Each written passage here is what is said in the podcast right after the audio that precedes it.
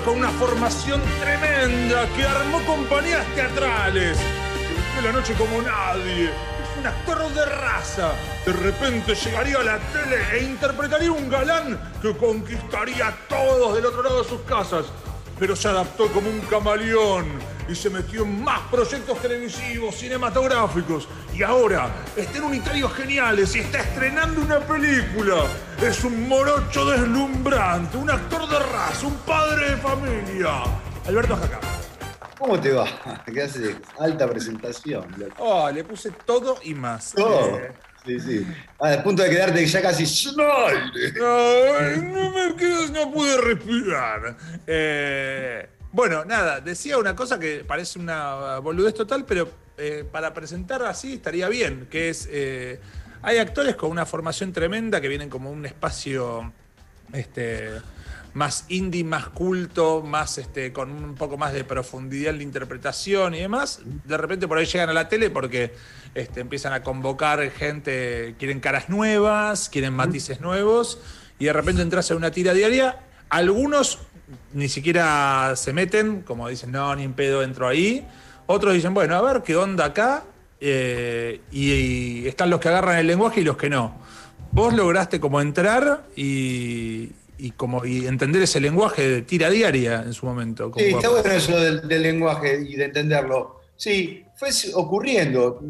No me di cuenta tampoco muy mucho. Lo, lo cierto es que para cuando laburo ese que hizo, que me hizo más o menos notorio, que fue Guapas, la verdad es que yo no laburé tantísimo, ¿viste? Digamos, eh, daba la sensación en todo caso, pero yo hacía, fue una época este, bastante tranquila en ese sentido, laburaba dos o tres veces por semana, mis apariciones eran eh, de dos minutos, de tres minutos en total de las escenas, así que fue como proyección, si se quiere, para el público, este, un recorrido tranquilo para mí, ¿viste? Digamos, eh, no tenía, no cargaba con la responsabilidad y demás. Se fue dando y, y yo fui a hacer lo mío, qué sé yo. eh. Ahora, digo, este, eso tiene dos, dos, dos caras, me imagino, digamos. Una de las caras es, este, como, no sé, vos venís de teatro, de proyectos, no sé, laburar con colegas, tipo proyectos donde hay una dirección fuerte, o digo, vos dirigís o dirige otro, y hay una verdad. Llevar esa verdad a la tele es todo un desafío, digamos, porque es muy expeditivo y es como, ¿qué, qué grabo ahora? No, cuando Carla Peterson dice que, que- que termines con la huelga de la toma del aeropuerto. Ok, Sí, ¿y qué. ¿Y qué vengo? No, no sé, esto es del capítulo 134. Y vos, uh, pero no sé, como toda esa cosa. Y la otra es la repercusión. Primero, ¿cómo te enfrentaste a, a ese modo de tele, tipo que por ahí era desconocido y por ahí decía, esto es medio una verga, ¿no? que uno puede decir de afuera. Eh, vamos Yo- con eso es que- primero. Es que yo no soy, viste, no- no- creo no ser una persona prejuiciosa, sí con juicio previo en todo caso. La televisión de tira diaria, que es algo que ya no existe prácticamente, que no creo que vuelva a existir, este, pero lo que te daba en todo caso es como una especie de ejercicio medio primario de teatro, viste, como una especie de sinfín de improvisación, entrar ahí, eh, hacer la escena, ir a morder la escena eh, tal cual se te pide y después, puff, apagarte. Más o menos entendí que ese era el mecanismo o que me funcionaba a mí bien así. Eh, me funcionaba también muy bien leer los guiones apenas los recibía dos o tres veces y después no leerlo más hasta el momento previo. Eh, de modo tal de saber la totalidad del capítulo, de todo completo el capítulo, aunque no estuviera yo involucrado, y después ir a morder la situación que lo que tiene que son repetitivas, digamos, tenés que decirle por enésima vez que la amás y que ella no te ama, o al revés, y que nos estamos desencontrando. Claro. Eh, nada, eh, fue una situación para mí, no, ya te digo, no. Yo no tenía ni prejuicio ni, ni tampoco cuota pendiente con lo otro, ¿no? Claro. Y seguía haciendo y seguía haciendo todo el tiempo aquello otro, pero es porque me, lo que me da la gana de hacer. Digamos, lo otro sería eso del teatro este, eh, independiente de Buenos Aires, ese teatro culto o de, ar- de alta especulación, a mí me gusta me- medio llamarlo así, digamos. fuera del sistema de producción y que labura por el solo hecho de, de pensar en eso. Lo cierto también es que en aquellos años, justamente por el atractivo de la televisión de estar convocando figuras del teatro independiente, se, se producía este, un teatro independiente que por momentos este, intentaba ser únicamente vidriera. ¿no? Claro. Entonces, eh, nada, que puedes ir a hacer una película de mierda, una obra en un sucucho de mierda y un programa de televisión de mierda. Todo depende del, un poco de... Sí, sí, el medio, no te, el medio no te garantiza la calidad. Hay un montón de obras de teatro. Ni el mambo tuyo, digamos. Puedes hacer una película genial y estar abriendo puertas y ventanas todo el tiempo. la película puede ser, genial, pero a vos te, ponen que entras, vos sos el personaje que. Y la, cámara narra, ¿viste? Y en ese sentido, en términos dramáticos, la tira diaria, con todo lo, malo que pueda tener, tiene la gracia esa de ir a jugar la escena dramática, aún se trate de una comedia. Y mi propuesta fue desde el primer momento, eso sí me acuerdo haberlo hablado con Carla, por ejemplo, decir, yo voy a ir a morder la situación tal cual está este, planteada. Y, creo que eso de alguna forma se, bueno, no sé, se trasladó y, y por eso generó impacto más allá de la, de, la, duración de las escenas o de la duración de tu tiempo de grabación. Ahora, y la parte más eh, caretona que viene a continuación, digo, que tiene que ver con la parte de la exposición, ¿te adaptaste rápido? ¿Sentís que, o sea, eh, te dio fobia? Este, Viste que a veces uno, digo, parece una boludez total, pero para quien no está preparado, toda la cuestión de que haya miradas puestas sobre uno puede generar ansiedades, fobias, mambos, esa historia. Sí, claro. Sí, no sé, tal vez por la edad no. Yo ya era un muchacho grande y entonces este, de alguna manera este, no, tuve, no tuve rollo con eso. No sé si estoy saliendo bien. ¿Estoy bien en la conexión? Sí, sí, sí. Por momentos se tilda un poquitito, pero, pero bien. Sí, un poquitito. No, no tuve mucho rollo, la verdad. Eh, a veces me parece como una exageración eso también. Digo, en todo caso, si sos Susana Jiménez, me imagino que debe ser tremendo, qué sé yo, pero no es el caso. ah, ¿no sos Susana Jiménez? Ah, yo estuve toda la nota encarando, yo estuve toda la nota encarándola por ahí, te iba a preguntar por, por los sketches, por la abuela de la Saya, me equivoqué. Casi me, pongo algo de leopardo. Casi me pongo algo de leopardo. Un animal print, si, si vadías impuestos. animal print. Cosas. Bien, eh, ok, escúchame. Y, o sea que no, no, no, no te pegó tanto, te pegó, pero no fue como un, algo que te desestabilice porque ya estás curtido en años. Ahora, hace poco. No, y aparte, hay una mentira también en eso, ¿viste? Inmediatamente la gente te reconoce, te saluda, te da un cariño, y después al, minuto este, ya sos un, perfecto desconocido, digamos. digamos alguien más que está en la cola del kino, ¿viste? Eh, qué sé yo, no, no, no, hay que amplificar tanto eso, ¿no? Como decir, Ay, estoy angustiado, no puedo. Eh, yo digo siempre esto, es como, a veces si por ahí estás medio bajón, qué sé yo, salís a la calle y te reconocen y entonces te levantaron eso un poco el día. Es como si fueras dentista y, te digan, eh, doctor este, eh, Kaufman, qué buena caries que, que curó hoy. Una cosa así. Entonces te dice, la gente generalmente no se acerca para decirte, sos una porquería, sos un tarado, no te creo nada se acerca para decirte, ¡eh, che!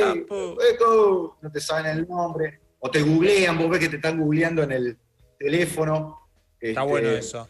Está, bien que están eh, ponen morocho, polka, no sé qué, y tratan de identificar rápidamente. Ahora, escucha. ¿Vos sos futbolero o no? Sí. ¿Sí? Sos. El rojo. Porque, porque estaba viendo, digo, yo, no sé nada de fútbol, pero eh, los dos últimos unitarios que hiciste para plataformas tienen que ver con el fútbol, porque estuviste en el presidente y estuviste en Apache. sí, casualidad. Eh, casualidad total. pero estuvo, sí, pero estuvo bueno, porque en el caso de Apache, además de, yo ser futbolero, eh, soy hincha independiente, el director Caetano y el protagonista Balti Murillo, los tres somos hinchas independientes. Eh, curiosamente hacíamos la vida de Carlos Tevez, pero todo del rojo. Y, pero ahí también la gracia fue un poco que yo nací en Ramos Mejía, en realidad en Capital, pero al año en Ramos Mejía, y fui toda mi primaria y secundaria en Ciudadela. Con lo cual yo curtía mucho los arrabales del fuerte, iba a jugar muchos a la pelota cerca todos los días, cuando a los 11, a los 12, a los 13 años, era de lunes a viernes permanentemente estar yendo a jugar a la pelota por ahí. O sea que es un territorio además que conozco y, que forma parte de mi identidad. No necesariamente el fuerte, porque justamente ese, por eso se lo llama fuerte, porque está, no porque esté amurallado, pero de alguna manera la gente que vive ahí es de ese territorio, pero sí por lo menos los arrabales y hasta tuve compañeros de colegio del fuerte. Eso por un lado. Y lo de Chile, lo del presidente, eh, ahí el fútbol, eh, bueno, de alguna manera, eh, qué sé yo, yo tuve que hacer de chileno, entonces ahí ya la cuestión de estar vinculado al fútbol y demás ya me pasaba, este, si se quiere, de manera secundaria, mi preocupación dramática era componer el chileno, esa especie de gitanillo que hice y, demás. Este, fue una casualidad. Y a la vez también es porque el fútbol es, qué sé yo, eh,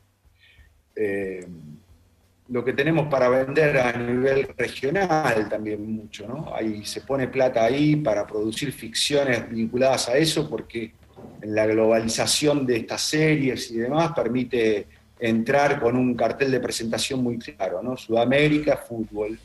Eh, Vos sentís que, digo, porque esto, esto pasa mucho con, digo, si bien nos caracterizamos por cierta producción de unitarios y demás, este, que cada tanto hay algunos emergentes, o tienen que ver o con el fútbol o muchas veces con la marginalidad, digamos, este, con una mirada sobre la marginalidad, digo, desde un gallo para Esculapio, pasando por eh, el marginal, valga la este, paradoja, pero yéndonos para atrás, ocupas, tumberos, eh, puerta 7, ¿no? Como hay algo que tiene que ver con el puntero, digamos, exacto, este, con una mirada sobre la marginalidad que, bueno, en general se la puede, se la puede juzgar este, ideológicamente porque eh, cómo la retratamos o qué queremos decir con eso, pero pareciera que no hay lugar para otro tipo de historias, este, salvo algunas excepciones, ¿no? Sí, es una cuestión de producción. Es económico también el territorio, ¿no? Es más fácil tal vez este, estar. Está el tiro, ¿no? Está la. Hay más locaciones. y sí, es una ciudad plagada de villas miserias, digamos. Es así, por ejemplo, ¿no? De barrios bien bajos. Entonces eso también habilita mucho una comprensión de ese lenguaje. A mí, ojalá que hubiera una eh, miniserie, una ficción establecida en el Teatro Colón y se use eso como locación. Sería fantástico. Eh, otra que no utilizamos mucho y que es muy accesible y que forma parte de nuestra identidad es la gauchesca, eh, un drama de campo actual, un drama sojero. Este, Transgénico. y, de estancias y de oligarquías, oligarquías este, de la provincia de Buenos Aires o, los gringos de Santa Fe y demás. Pero bueno, eh, es así, ¿no? Para que crezca la rosa hay que plantar millones de rosas. Eh, y así como... Y sí, o, si no es como, ¿por qué los, ingleses hacen buenos policiales? Bueno, claro, porque lo hacen hace 400 años a nivel de ficción o 300 años. Y, viste, le preguntaron a un jardinero este, inglés cómo, hacía, cómo lograba ese césped con 400 años. Claro. Tenemos eso. Sí, eh, podríamos hacer sobre milongas, este, milongas gay, ¿entendés? Asesinatos, un thriller de una milonga gay. A mí se me ocurren 800 historias de identidad propia de esta ciudad, que no es nada más que la marginalidad. claro. Pero la, política, eh, me parece que a veces ahí hay un lenguaje que no sabes por dónde empezar. Las cosas son tan... Por ejemplo, en el policial es muy claro. El drama del policial en la Argentina es que no tenés... Mirá, vos ves los policiales del, norte rico, es decir, ingleses y escandinavos, y generalmente los ingleses, por ejemplo, no tienen ni armas los policías, se la tienen que resolver así. Y generalmente tratan sobre una cuestión de em, asuntos internos, ¿no? Quiero decir, alguien va a investigar a la policía porque la policía hay un problema ahí los yanquis tienen el, bueno y el malo, el blanco y el negro, digamos, más allá del, color de su piel. Es decir, siempre hay una posibilidad que dentro de la fuerza corrupta haya alguien que, sea noble. esa figura en la Argentina eh, y en Sudamérica la tenemos eh, anulada, es decir, si planteás un caso de investigación, pensar en el imaginario, en el inconsciente, más allá de la realidad, del policía honesto, cuesta mucho más. Por eso hay el detective privado como figura en el policial. ¿Viste? El detective privado, esa figura este, tan común de, los yanquis, nosotros aquí no la tenemos, porque es imposible. Lo mismo la justicia y lo mismo la política. Cuando no hay una, una, eh, una opción de, quien se convierta en el héroe épico, eh, y se dificulta. Ese es un poco el, asunto, ¿no? Eh, digo, más allá de la realidad, Digo, en el imaginario, para nosotros todo está destruido y corrompido. Entonces, cuesta mucho más encontrar el verosímil, ¿no? Desde el verosímil, no desde la realidad, sino desde el verosímil. Ahora, estaba leyendo algo que me parece interesante, que tiene que ver con tus estudios. Eh, arrancaste grande con el teatro, o estudiar por lo menos, pero dice, estudiaste filosofía, diseño, ciencias económicas y trabajaste en una imprenta. Dejamos de lado lo del imprento un segundo, pero filosofía, diseño y ciencias económicas, no imagino tres carreras más distintas, como que pasaste por todos los eh, rubros. ¿Sos así de inquieto, digamos? o sea, ¿seguís manteniendo interés por esas tres cosas? Eh, ¿Estabas en la búsqueda y te anotaste en alguna por, por inercia? ¿Cómo, ¿Cómo es la onda? No, lo de economía tiene que ver con, con lo de ciencias económicas, tiene que ver con que eh, digamos, como un recorrido natural de, la salida del colegio que había hecho comercial y, de mi vinculación al, mundo así pequeño empresarial. Y rápidamente me aburrí porque yo estaba en, eso, en la vaina del comercio desde los 17, incluso antes, ¿viste? Yo vendía, en el, en el colegio yo vendía relojes, zapatillas importadas, eh, vendía, relojes a los profesores, ¿viste? Llevaba todo como un bagalleo así de... Se usaban unos relojes con strass, este, y, entonces tenía un pibe que me llevaba desde Paraguay y traía las primeras este, zapatillas de la pipa. Este, Qué lindo chanta, ¿eh? ¿Entendés acá? Ya eras un lindo, un lindo, sí, no, no, Estabas en una, ya metido desde pendejo. Sí, esta cosa del, comercio. De, eh, Walkman, ¿viste? El viejo Walkman también. un poquito de electrónica, un poquito de cada cosa. Y eso por un lado. Todo legal. La filosofía tiene que ver con todo, todo ilegal, porque era todo rayado, pero todo legal de, Todo ilegal, señor. Esto es todo ilegal. Confíe en el producto. No, me decía, me llamaba el profesor Jaca, venga, entonces me, iba al escritorio, escúcheme que hoy es el cumpleaños de mi señora y la verdad que me olvidé de usted, me enteré que usted tiene unos relojitos, entonces yo hacía así, tac, abría así, tac, este, una mantita que tenía y le desplegaba cual mantero de la calle Florida, ¿entendés? Sí, sí, sí. decía, sí, profe, no sé cuál, quiere, que esto, Y entonces, e, eso es como, una, como algo natural. Lo de diseño, fui a la Asociación Argentina de Publicidad, pero porque yo estaba vinculado a la imprenta y las primeras clases me hicieron hacer un círculo cromático y yo soy daltónico y no tengo uh. buen pulso y tiré toda la mierda y me fui.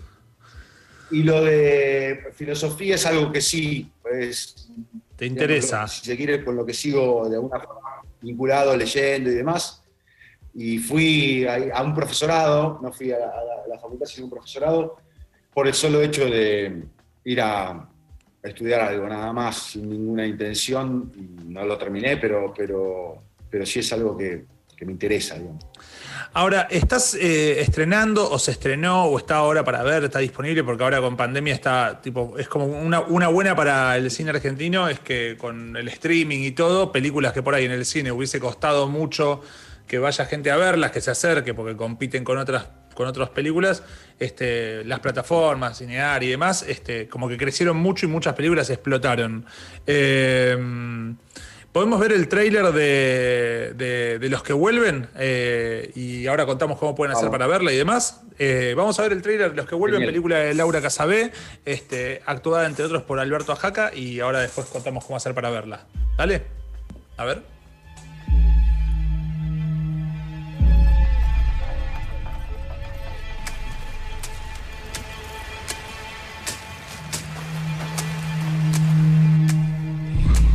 Siempre esta fue la tierra de la yerba mate.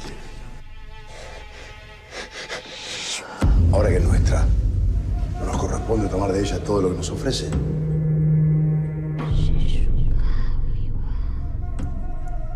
¿Pasó algo? Querida, ¿dónde vivís? Nos están robando el ganado y los mensúes se están escapando al monte. Si por mí fuera, prendo fuego a todos esos anarquistas que vienen de Buenos Aires a despabilar indios. Los dejan ahí como perros rabiosos. ¿Qué se creen que son? Si siempre fueron mansos. ¿Querés que juguemos a la escondida? Sí. Mira que empiezo a contar. Uno, dos, tres, cuatro, cinco, seis. Julia. Manuel. Está mi hijo? ¿Quién se lo llevó? ¿Dónde está? ¿Quién se lo llevó? Este hombre no está enfermo. Este hombre está poseído.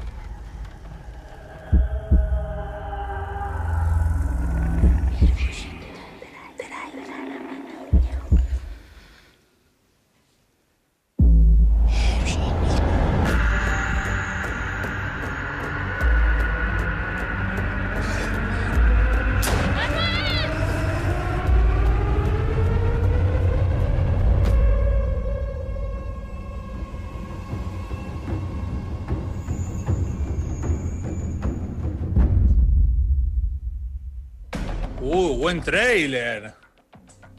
Me encantó. bueno. Me cagué un poco, ¿eh? Está bueno. Eh, bueno. eh, para, para- es de miedo. Es de miedo. Eh, es este, de miedo. Bueno, hablando un poco que No, estamos hablando de, lo- las historias posibles, una peli de miedo en, este, en un paisaje así Bueno. este, natural. Está Bueno, ahí va una historia posible. Ahí hay una nobleza de, de parte de, la- de Laura Casabela, directora, la producción y demás, de Ajimolido, de, de mandarse a hacer una película ahí en Misiones, eh, en un mundo que remite claramente como a la, a la literatura de, Quiroga, digamos, ese tipo de mundo. Eh, la selva misionera y es- esos mitos y, y el terror. eh, en la medida de lo posible, digamos, ese drama, para mí es un drama de terror eh, épico, un drama épico de terror, una cosa así, no sé cómo definirla, porque no es una clásica película de terror a lo este, Jason o... Claro, no es de sobresaltos, de villano, qué sé yo, sino más, más pertu. Exacto, exacto. Y, y bueno, ahí está, en un territorio este, que, nos identifica, digamos.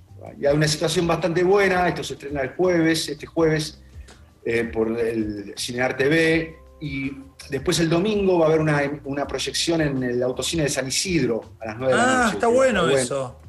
Sí, Está sí, bueno. no lo conozco. No lo conozco el autocine, pero va a ser la primera película argentina que entre, que por lo menos tenga esa fecha ahí. Este, no sé si le van a dar más fechas que esas, pero que, que la del domingo, pero bueno. Ahora, por lo que entiendo, bueno, este es- entra dentro de los estrenos. El jueves la pueden ver en la, en, eh, en la pantalla de Cinear, que es, este, acá tengo, eh, 512 de Cablevisión, 39300 de Telecentro, este, 400, ah, bueno, ahí, los dije más o menos. Este, eh, el 512 de DirecTV, el 300 39300 de Cablevisión y demás. Cinear Play pueden verla en vivo, este, en la tele. Y después va a estar del 2 al 9, va a estar en, eh, para ver en la web de Cinear Play. Claro.